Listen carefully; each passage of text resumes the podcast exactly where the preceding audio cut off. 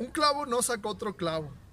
Es, es muy escuchado por las personas que un clavo saca otro clavo, pero si tú lo ves desde la lealtad, lo único que significa es que, es que las personas no tienen la lealtad suficiente por estar con una sola y que piensan que el hueco que alguien más les dejó lo pueden ir a, a cubrir con alguien más.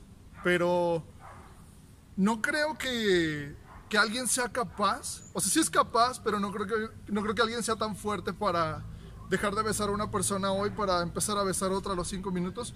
Y tampoco creo que sea capaz de entregarle su amor a una persona y pensar que al estar con una nueva va a suplir el amor que, sentía por la otra porque no es así.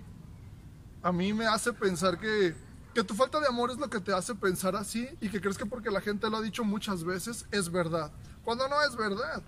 Tú no podrías estar abrazando a, a, a, tu pareja el día de hoy y terminar el día de hoy con ella y mañana estar con una nueva. ¿Por qué? Porque no sientes la misma pasión, no tienes la misma conexión.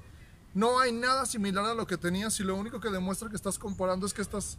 Lo único que demuestra que estás haciendo es que estás haciendo una comparación.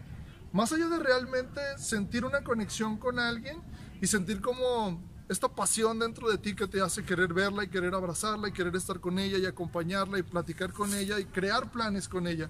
Intentar formar, formar un proyecto, sea de vida o no, pero intentar formar un proyecto. Un clavo no saca otro clavo. Lo único que hace un clavo, si le quieres poner otro clavo, no lo va a sacar, solo va a hacer el hoyo más grande.